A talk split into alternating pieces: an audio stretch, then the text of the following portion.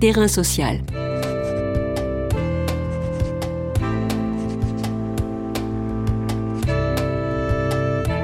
Hugues Chevarin. Sarah Perrin. Sarah Perrin est doctorante en sociologie à l'Université de Bordeaux. Ses recherches portent sur les trajectoires des femmes insérées socialement dans les mondes de la drogue à Bordeaux et Montréal. Elle est également coordinatrice remplaçante du dispositif TREND Nouvelle-Aquitaine de l'Observatoire français des drogues et toxicomanie. En France, 92% des interpellés pour des infractions à la législation sur les stupéfiants, ILS, sont des hommes selon les statistiques policières. Ces dernières cachent une réalité partiellement étudiée, la place des femmes dans cet univers de la drogue. Quel profil de femmes y rencontre-t-on? Mules, nourrices, évidemment complices, rôles souvent subalternes. Toutefois, l'approche par le genre dans la recherche en sciences sociales permet l'émergence d'une figure invisible, les femmes dealeuses insérées socialement. Aujourd'hui, Terrain social éclaire cette zone d'ombre et s'interroge sur la nature de cette invisibilité. Terrain social.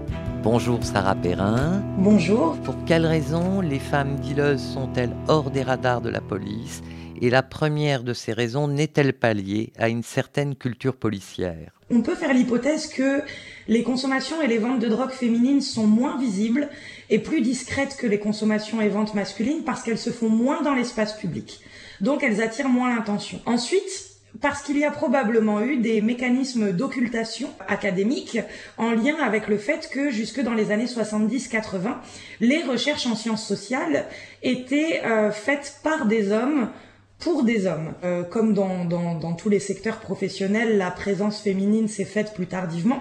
Et c'est quand il y a eu des femmes anthropologues, des femmes sociologues, qu'on a vu apparaître le sujet euh, des ventes et des consommations de drogue féminine. Le dernier point, qui est en lien avec la culture policière, euh, cette question de la culture policière que vous souleviez, c'est en effet bien lié. Euh, on a constitué des problèmes publics en fonction de ce qui était défini comme tel par les pouvoirs publics. Et donc, concernant les usages, c'était les usagers marginalisés, injecteurs d'opiacés, euh, très en lien avec l'épidémie du sida dans les années 80.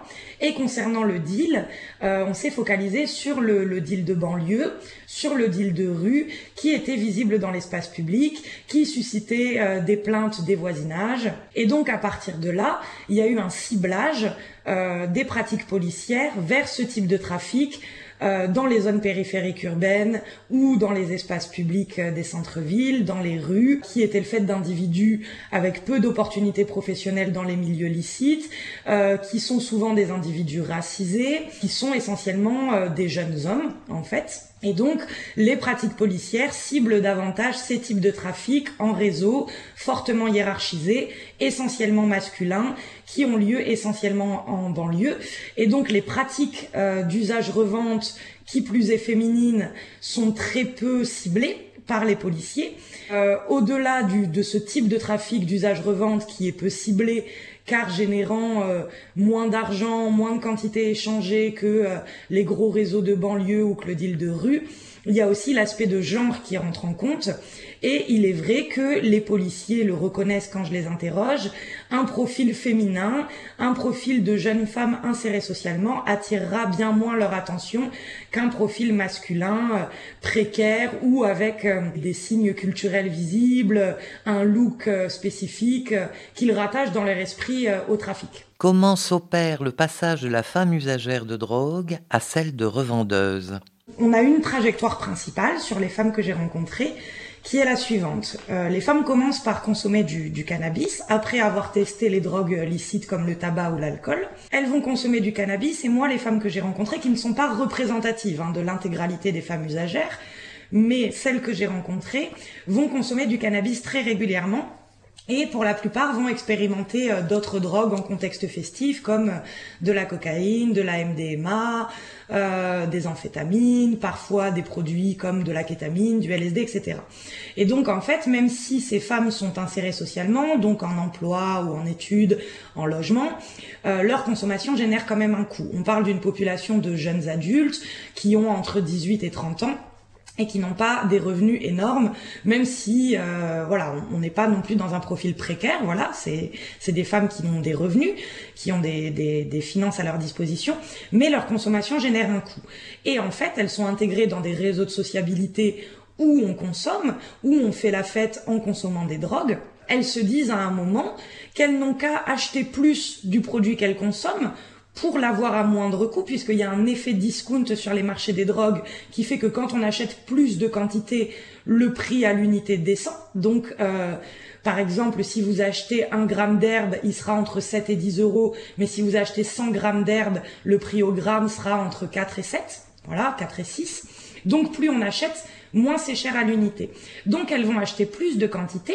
Elles vont en revendre une partie à leur entourage de consommateurs, à leurs amis, en soirée, chez elles, etc. Euh, ce qui leur permet en fait de consommer gratuitement, de ne pas euh, de ne pas payer leur propre consommation. Donc c'est comme ça qu'on passe de l'usage à la revente. C'est parce qu'en fait elles veulent diminuer le coût de leur consommation. N'y a-t-il pas parmi ces femmes certaines qui ont compris l'intérêt de ne pas être dans une confrontation avec les hommes afin d'être actrices du marché? Oui et non. C'est-à-dire qu'elles ne se lancent pas dans la revente en se disant qu'elles ont moins de chances d'être euh, interpellées euh, que les hommes ou elles ne se lancent pas dans la revente en se disant que euh, elles échapperont à des rapports de genre, de domination, de violence, etc. les femmes que j'ai rencontrées subissent des rapports de genre parfois violents, avec des tentatives d'intimidation, avec des tentatives de harcèlement et d'agression sexuelle.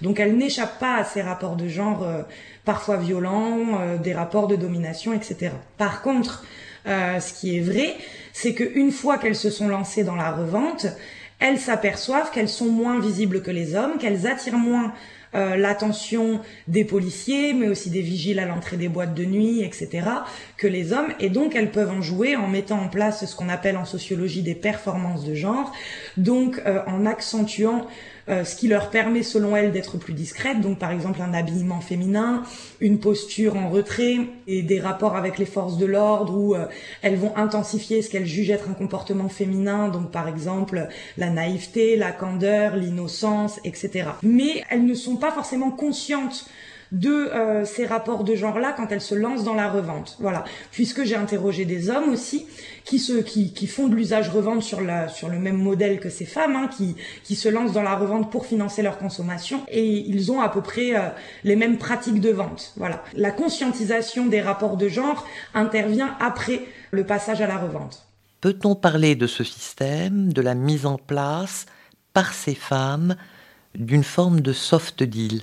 Euh, on peut parler de ça puisque en effet, euh, moi, le, le modèle d'usage-revente que j'étudie est très différent des trafics de banlieue ou des deals de rue qu'on a l'habitude de voir dans les médias, dont on entend beaucoup parler euh, dans la presse, à la télévision, mais aussi dans les rapports en sciences sociales, etc. Et donc c'est vrai que moi, le, trafic que j'étudie est beaucoup moins hiérarchisé, c'est-à-dire que dans les, deals de banlieue, on a affaire à des réseaux, avec une division du travail importante, avec des têtes de réseau, avec euh, des guetteurs, avec des nourrices qui gardent le produit chez elles, avec euh, des systèmes de réseaux internationaux. Euh, là, moi, j'ai affaire à des revendeurs qui ne, qui ne sont pas dans un système aussi hiérarchisé, qui ne sont pas dans un système en réseau, et également où la violence est beaucoup moins euh, présente que ce qui a pu être analysé dans les deals de cité où euh, voilà, on a des auteurs comme Ben Lagdar ou Kokorev qui mettent en avant un système extrêmement régi par la violence, par euh, la contrainte, par la menace. Moi, dans le trafic que j'étudie, la violence est, extrêmement rare parce que déjà les gens, les, les vendeurs vendent à leurs amis, ils vendent à, à des personnes qu'ils connaissent, donc les rapports de confiance sont essentiels.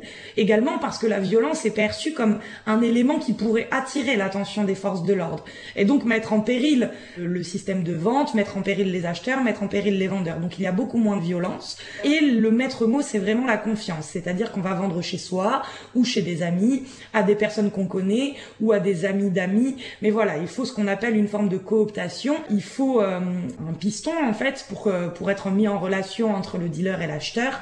Donc on peut parler de soft deal dans le sens où par rapport aux représentations qu'on se fait du trafic, euh, par rapport au trafic de banlieue, par rapport au trafic de rue, il y a moins de violence, c'est moins hiérarchisé on n'est pas sur un fonctionnement en réseau, on est presque sur euh, de l'auto-entrepreneuriat euh, dans le deal. Toutefois, j'imagine qu'il faut parfois aller sur le terrain. Y a-t-il un face-à-face avec les hommes et à quelle stratégie d'évitement ont-elles recours et quelles ressources développent-elles pour faire du business? Il y a des situations qui peuvent générer du danger et des vulnérabilités. Déjà, par exemple, au niveau de tout l'aspect rapport de genre et violence sexuelle, euh, les femmes que j'ai rencontrées en tant que consommatrices, en tant que clientes et en tant qu'acheteuses, elles ont en majorité été confrontées à des situations où d'autres consommateurs ou des vendeurs tentent de les séduire à travers ce qui pourrait s'apparenter à du harcèlement sexuel, où la drogue peut notamment devenir une forme d'outil de séduction, c'est-à-dire que euh, le vendeur va essayer de rentrer dans un rapport de séduction où le produit, donc la cocaïne, le cannabis ou autre, deviendra un argument pour que la femme en face réponde à euh, ces tentatives de séduction.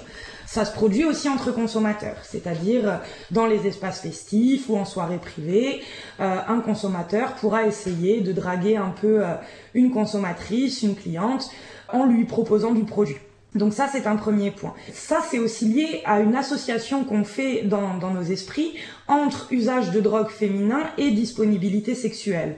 On a tendance à penser qu'une femme qui consomme des drogues, c'est une femme qui est disponible, ouverte sexuellement, voire qui est prête à tout euh, pour pouvoir avoir euh, son produit. C'est un peu le mythe de la pute à coque, cette femme qui serait prête à vendre son corps contre des substances. Concrètement, sur le terrain, cette figure de, la puta drogue ne se constate pas. Je n'ai rencontré aucune femme qui sont euh, dans une situation où elles échangent des services sexuels contre des produits. Par contre, elles rapportent toutes des tentatives de séduction en lien avec des situations de consommation ou d'achat. La plupart des femmes rencontrées ne vont pas souhaiter rentrer dans ces rapports-là parce que ça les met mal à l'aise, euh, parce que la figure de la puta drogue est une figure extrêmement stigmatisée, très décriée, très connotée négativement, donc elles ne souhaitent pas rentrer là-dedans. Pour éviter de se faire harceler sexuellement, de se faire draguer, d'être perçues comme ouvertes et disponibles sexuellement, elles vont mettre en place des stratégies qui sont constatées euh, dans toutes les études sur par exemple les déplacements des femmes dans l'espace public, donc ne, ne, pas laisser paraître de signes d'ouverture, donc ne pas sourire, euh, ne pas être trop ouverte au dialogue, avoir une attitude qui en impose, montrer qu'elles sont là uniquement pour acheter ou vendre ou consommer ou faire la fête et pas pour rentrer dans un jeu de séduction. Ça peut passer aussi par une forme de masculinisation, ne pas porter de jupe, ne pas porter de talons quand on va acheter des drogues, avoir une attitude où elles vont s'approprier des codes qu'elles estiment masculins.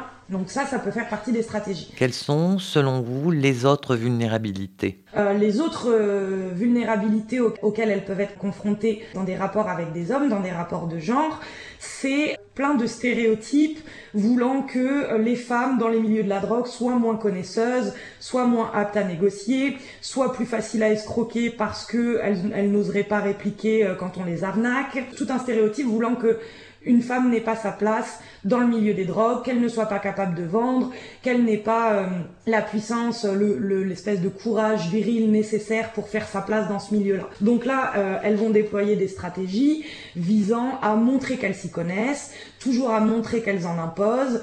Euh, elles vont euh, montrer qu'elles connaissent le vocabulaire propre à ce milieu-là. Elles vont montrer qu'elles connaissent les prix, qu'elles connaissent les critères de qualité, etc. Les stratégies peuvent aussi consister à se déplacer en groupe, à aller vendre ou acheter en groupe, à euh, se faire accompagner d'un homme parfois. Et pour certaines, les stratégies peuvent aussi consister à euh, être capable de se défendre, donc en pratiquant par exemple un sport de combat ou en ayant sur elles un couteau euh, qui leur permettent d'être d'être rassurées et de se dire qu'elles sont aptes à faire face à toutes les situations. On a aussi affaire des fois à des, à des rapports de genre où les femmes peuvent instrumentaliser euh, ce qu'on peut percevoir comme des vulnérabilités. C'est-à-dire que euh, une minorité de femmes rencontrées, deux pour être précise, deux femmes rencontrées disent jouer des tentatives de séduction euh, des dealers ou des consommateurs pour obtenir un peu euh, de produits supplémentaires, euh, donc du produit moins cher ou gratuit. Donc par exemple, elles vont accepter de rentrer dans un jeu de regard, de rester un peu plus longtemps avec le dealer, de discuter avec lui, de rire à ses blagues, parce qu'elles savent qu'elles auront leur produit moins cher au final ou qu'elles auront un joint ou une trace d'offerte. Ça ne va jamais cependant jusqu'à l'échange sexuel. On reste dans des espèces voilà de de jeux de séduction, de jeux de regard qui leur permettent euh, d'avoir du produit moins cher. Mais c'est quand même des stratégies minoritaires au sein de la population étudiée. Le tableau que vous venez de brosser reste à peindre, si je puis dire. Votre échantillon est relativement restreint, 26 femmes, 10 policiers. Y a-t-il d'autres études qui viennent enrichir la vôtre? Sur les femmes consommatrices, il y a quand même euh, plusieurs études qui ont été menées, notamment par l'Observatoire des, drogues et toxicomanie, et ces études ont été menées euh, avant que je ne commence ma thèse. Euh, j'ai aussi des collègues qui travaillent sur ces questions, par exemple Maya Neff, qui travaille sur la prise en charge des femmes dans les centres de soins et d'accompagnement aux usagers de drogue. et il y a déjà des études qui ont été menées. On a Marie-Geoffrey Roustide aussi, qui a travaillé sur ces questions d'usage de drogue genrée. Sur les femmes dileuses, c'est vrai que euh, dans l'espace francophone, les recherches sont plus limitées. Euh, par contre, il y a des recherches anglophones qui ont été menées. Euh, donc, je pense notamment aux travaux, par exemple, de Fiona Hutton, qui a travaillé sur les femmes dileuses. voilà, on a, on a plusieurs travaux qui ont étudié femmes et deal, mais c'est vrai plus, plus, dans, plus dans des recherches anglophones, donc aux États-Unis, en Australie, en Nouvelle-Zélande, etc. Dans l'espace latin où nous sommes, votre travail est d'importance dans la compréhension de ces phénomènes. Les années à venir sont-elles prometteuses? Il va y avoir des recherches croissantes sur le sujet euh, drogue et genre dans les années à venir, euh, avec euh, la constitution de cherche de recherche, de départements, et de manière générale, la thématique du genre prend une place de plus en plus importante dans les recherches en sciences sociales, puisqu'on constate que les rapports sociaux de genre sont des rapports transversaux à toutes euh, les, pratiques sociales, à, toutes les sphères de la société. Donc euh, je pense en effet qu'il y aura de, de, plus en plus de recherches sur cette thématique-là. En tout cas, je l'espère sincèrement. Merci Sarah Perrin. Je rappelle que vous êtes doctorante en sociologie à l'Université de Bordeaux votre thèse de doctorat en cours sur les mondes cachés de la drogue, l'invisibilité des femmes insérées socialement, est co-dirigée par Emmanuel Langlois et Karine Bertrand. Terrain social.